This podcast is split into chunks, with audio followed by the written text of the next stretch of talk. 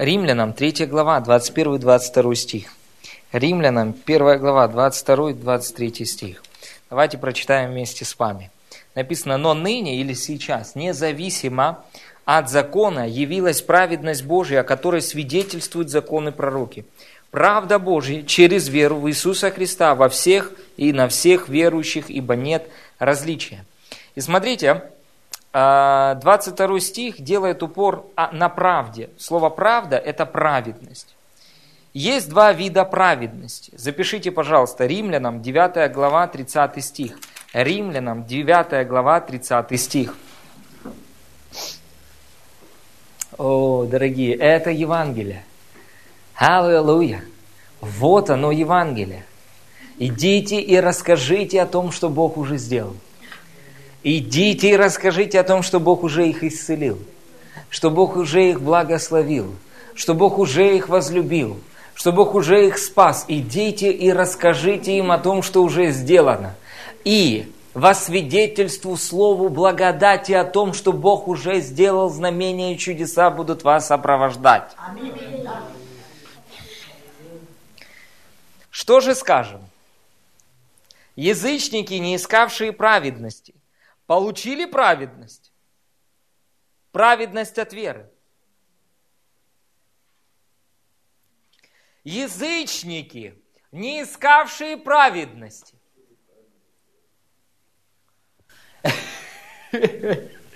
Язычники, не искавшие праведности, получили праведность. Еще раз, язычники, не искавшие праведности, получили праведность праведность от веры. Мы вместе с вами ее не искали. Мы ее получили. А Израиль, искавший закона праведности или праведности от закона, не достиг до закона праведности. Есть два вида праведности. Закон праведности и праведность по вере. Почему? Потому что искали не в вере, а в делах закона. Ибо приткнулись о камень преткновения. Как, написано, вот полагаю всего не камень преткновения, камень соблазна. Но всякий верующий в него не постыдится. Вот в чем соблазн. Соблазн в том, что мы получили не праведность от закона, а праведность, как у Бога.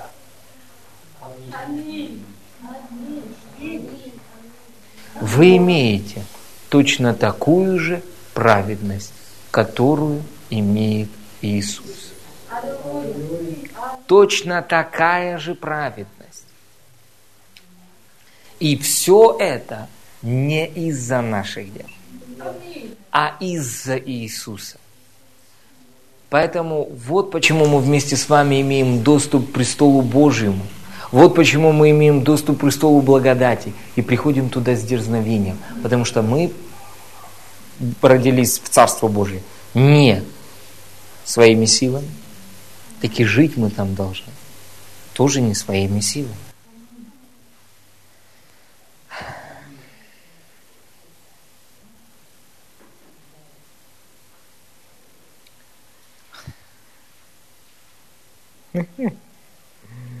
Аллилуйя.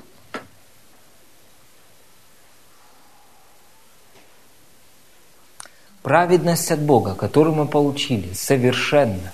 Она святая, она бесконечно совершенна, чем любая какая-либо праведность, которую мы могли бы получить своими делами.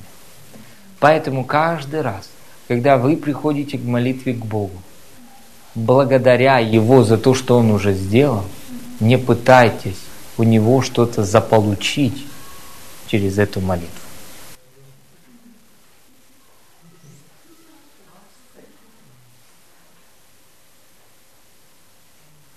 Познайте, что Он вам уже дал, и начните Бога благодарить за это. И когда вы благодарите Бога за это, это, наив... это является наивысшим видом проявления веры. И это начинает проявляться в этом физическом мире. Аминь. Аллилуйя. Вставайте и говорите, я благословлен. Я благословлен на основании того, что сделал Иисус. Аминь. Потом утром встаете, деньги, вы приходите ко мне. Легко и просто сегодня. Идете на работу и говорите, деньги вы ищете меня. Почему? Потому что я праведность Божия. Аминь. Богатство нечестивых переходит в руки праведных. Богатство переходит. Не праведник ломает голову, как же заполучить это богатство, а богатство ищет праведника.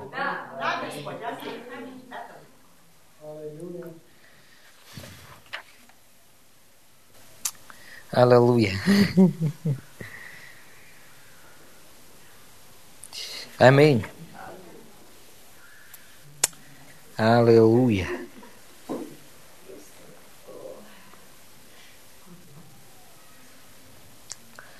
Смотрите, что нужно Богу? Богу нужно ваше сердце, не так ли? Аминь.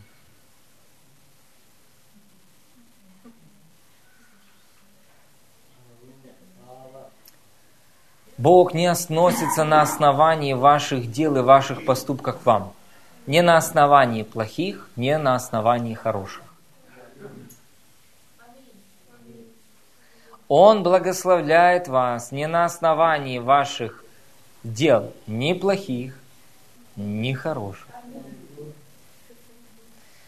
Многие считают, апостол Павел говорит, что служение Богу, благочестие служит для прибытка. Вот как вы понимаете это местописание?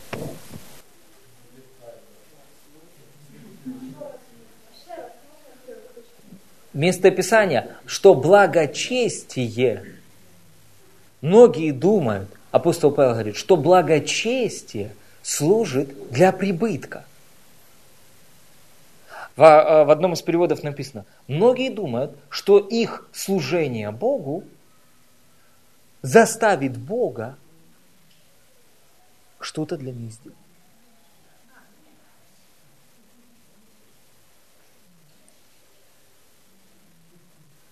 Вот именно, многие думают, что если они будут жить благочестивой жизнью, они будут благословлены. Что служа Богу, они у Бога выслужат благословение. Благочестие не служит для прибытка. Избыток мы получили из-за Иисуса.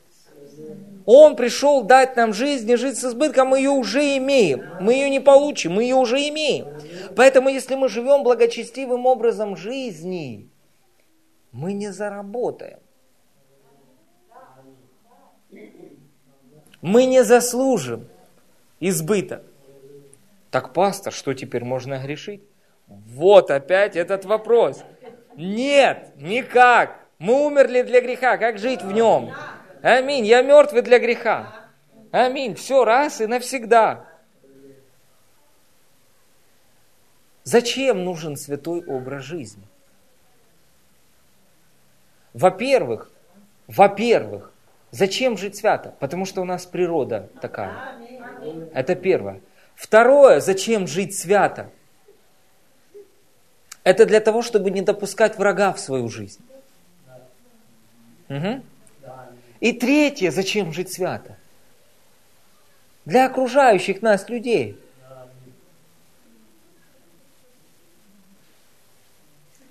Потому что, видя вашу, нашу благочестивую жизнь, люди могут начать нам доверять. А когда они начинают нам доверять, их сердце открыто на распашку, и мы можем туда сеять слово благодать. Вот зачем нужен святой образ жизни. Но никак не заставить Бога нас благословить. Вот он соблазн Евангелия. Вот где соблазн.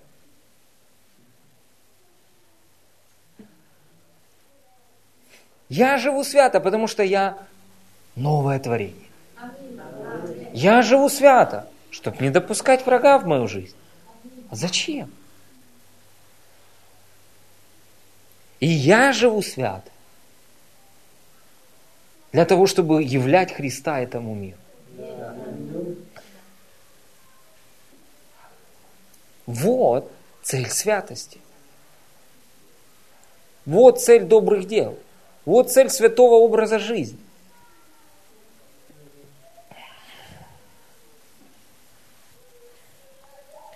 Смотрите, так и Давид, опять Римлянам 4, 6, 8, так и Давид называет блаженным человека, которому Бог не вменяет праведность, независимо от дел. Блаженный, чьи беззакония прощены, чьи грехи покрыты. Блажен человек, которому Господь не вменит греха. Смотрите, э, Павел цитирует Псалом 31, 1, 2 стих. Это слова Давида. Он пророчески говорит о новозаветней эпохе, о том блаженстве, в котором мы живем вместе с вами. Другими словами, Иисус уничтожил наши прошлые, настоящие и будущие грехи. И Павел цитирует Давида в доказательство того, что в Ветхом Завете проповедовалось Евангелие. О том, что произойдет. Проповедовалось пророческие Евангелие о том, что произойдет. Мы вместе с вами живем в том, что уже произошло. Мы живем в исполнении обетования. Смотрите, и что Давид, раскаиваясь в грехе, совершенным с Версавией, во втором царстве, 11, в 11 главе, Давид сказал, «Ибо жертвы ты не желаешь, я дал бы ее. Всесожжению не благоволишь. Жертва Богу, дух сокрушенный, сердце сокрушенного и смиренного ты не презришь Боже. Псалом 50, 18, 19. Что говорит Давид? Он пророчески говорит о том, что Богу... Помните, э, евреям написано, жертвы и все сожжения ты не восхотел, но тело уготовал. О чем он говорит? Он говорит о том, что Богу важна не жертва за грех. Понимаете? То есть, что не жертву ты восхотел, а сердце мое. Понимаете? Что нужно Богу? Богу нужно наше сердце. Скажите, Богу нужно мое сердце. Смотрите, какое радикальное заявление для времени Давида, который живет под законом. И согласно тому, что сказано в Писании, он не принес жертву за грех. Он не принес жертву за грех. Потому что он Писание говорит, был человеком по сердцу Бога. А в одном из переводов написано, у него было сердце, как у Бога. И он внутри ощущал, инту, ощущал интуитивно, что-то должно с моим духом произойти. А вот это не решение вопроса. Что-то должно произойти с моим духом. Он имел откровение, что закон Ветхого Завета был лишь тенью, а отобра... отображением грядущего Спасителя, а тело во Христе, сама суть во Христе. Давид знал, что на самом деле Богу нужно было его сердце. Аминь.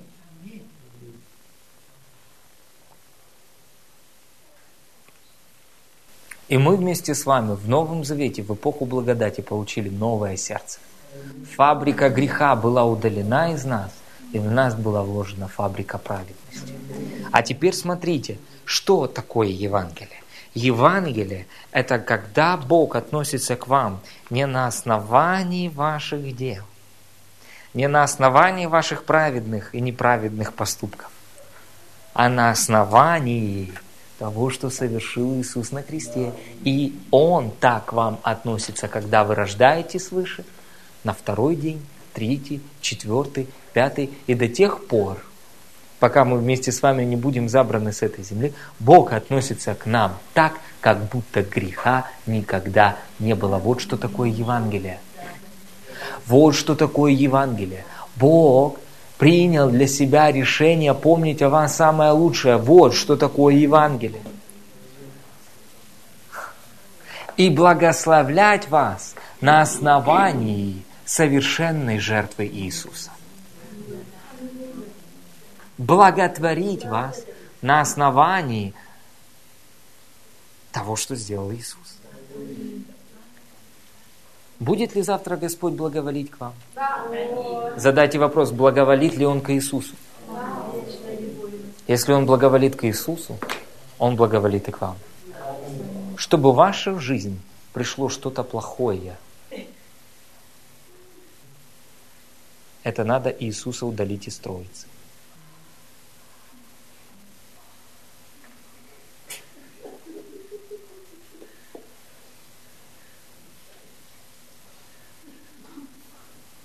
Это невозможно. Аминь. Тот, кто воскрес, он уже не умирает. Иисус – вечная гарантия вашего благословения. Иисус – вечная гарантия вашего прощения. Иисус – вечная гарантия вашего искупления. На веки и точка.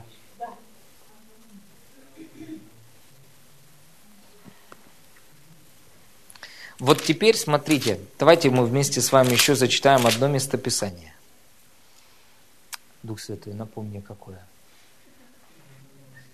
А, Евреям 11 глава.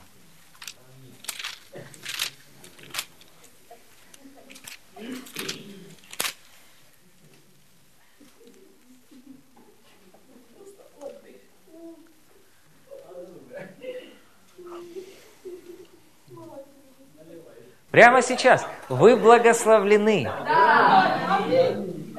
Не из-за того, что вы сегодня поругались с кем-то на работе. Не из-за того, что вы с кем-то не поругались сегодня на работе. А из-за того, что Бог возлюбил вас прежде. Из-за того, что есть Евангелие. Которая говорит, что вы уже благословлены. И вы идете в этот мир и говорите, эй, ты, кто я? Да, ты. Знаешь, что ты благословлен от Бога? Да ты что? Ты знаешь, как я живу? Просто прими Иисуса в свое сердце. И ты увидишь проявление благословения в своей жизни. Вот что такое Евангелие. И идти проповедовать благословение Господне которая стала для, доступна для каждого. Аминь. Аллилуйя. Спасение – это комплект благословений. Аминь. Евангелие открывает нам, что уже сделано. И когда мы начинаем верить в истинное Евангелие, мы получаем веру, которая победила уже мир – она уже победила. Она не победит, не будет побеждать. Она уже это сделала. Скажите, это уже сделано. Смотрите, теперь на основании того, что мы прочитали в Римлянам 4 главе, что Бог относится к вам так, как будто греха никогда не было. То есть каждый день Он имеет с вами взаимоотношения на основании того, кто вы есть внутри. Аминь. Аминь. Так что теперь можно грешить? Да никак. Благость Божья ведет к покаянию. Да. Когда вы сделаете что-то никак, вам будет так просто неприятно. Почему? Потому что у вас другая природа. У вас уже не та природа, которая получает наслаждение от греха. У вас природа, которая уже не получает наслаждение от греха, а получает наслаждение, когда делает праведность. Для вас естественно делать праведность. И неестественно грешить.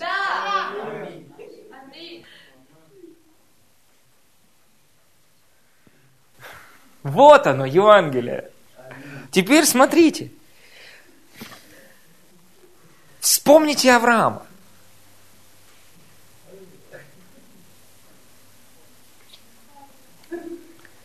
Вспомните, когда, помните, когда Авраам сказал, это моя сестра. Так, за свою шкуру стало, да, страшно? Это была его жена. А он говорит, это моя сестра. Не, ну она была его сестра, да. И шел. Так она стала его женой. Вообще по закону сестрой нельзя жениться. Ну, на, ну, за брата нельзя выходить замуж. Ну, по закону. Нельзя было, да, закона тогда не было. Но в свете закона он грешил. Пастор, так что теперь можно грешить? Я не говорю о том, что можно грешить. Я говорю о том, что Бог вменил праведность Аврааму не по делам, а по вере. И теперь смотрите. И потом там Бог говорит, э, царю, Авраам мой пророк. Боже, так он мне не сказал, что это его жена.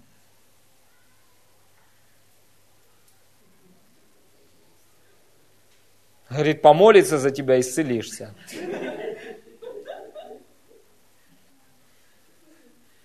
Вы представляете? Авраам молится, тут исцеляется. Он завортил всю эту движуху. Царь попал вообще непонятно во что. Был жертвой этой ситуации. Бог говорит, это мой пророк. И помолится, и ты исцелишься.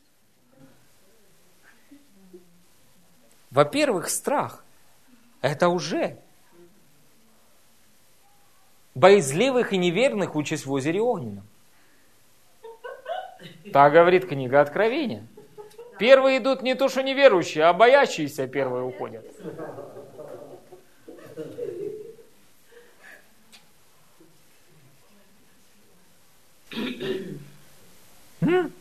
А теперь смотрите, 11 глава послания к евреям. Какая это глава? Ком?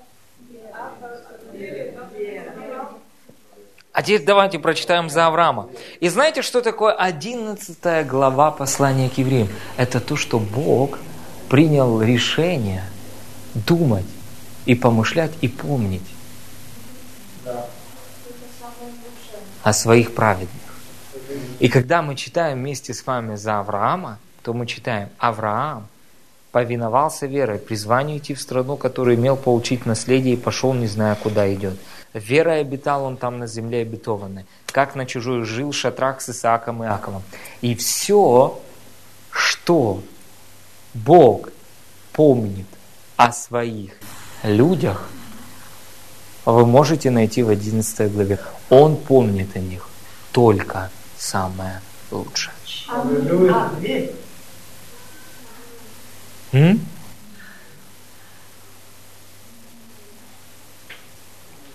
Бог не помнит, что с вами произошло два года назад и что вы натворили. Он принял сверхъестественное решение забыть это.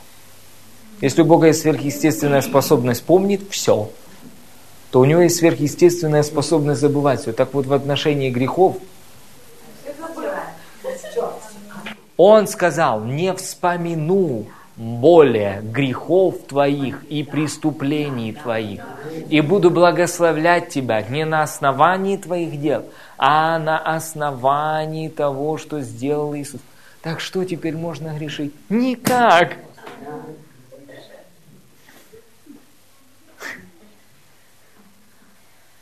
Знаете, когда люди это повторяют, часто ко мне подходят, у меня такое чувство, что у них сильно навязчивая мысль найти способ, как же можно грешить.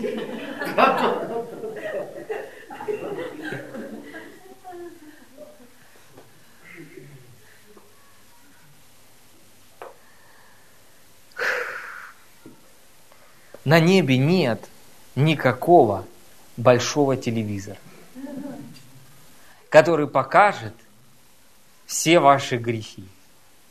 Знаете почему? Да потому что Бог не помнит греха. Никакого. И единственный грех, из-за которого люди идут в ад, это неверие и непринятие благодати Иисуса Христа.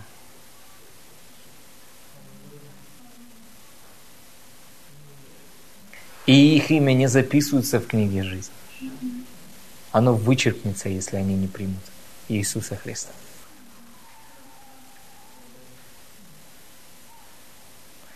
Вы видите, насколько благ Господь к нам? Вы видите, как Он любит нас? А теперь причина, почему в вашей жизни должно проявиться благословение переливания через край? Иисус. Это причина, почему в нашей жизни должно быть проявлено Божье благословение. Из-за Иисуса. Мы во Христе, мы благословлены. Вот причина, по которой в нашу жизнь пришли благословения небес. Вот она, настолько прекрасная новость, что кажется неправдой, но это истина.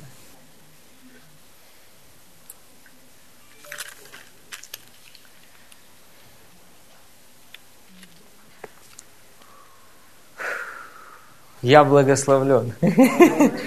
Аминь. Вы что-то получили?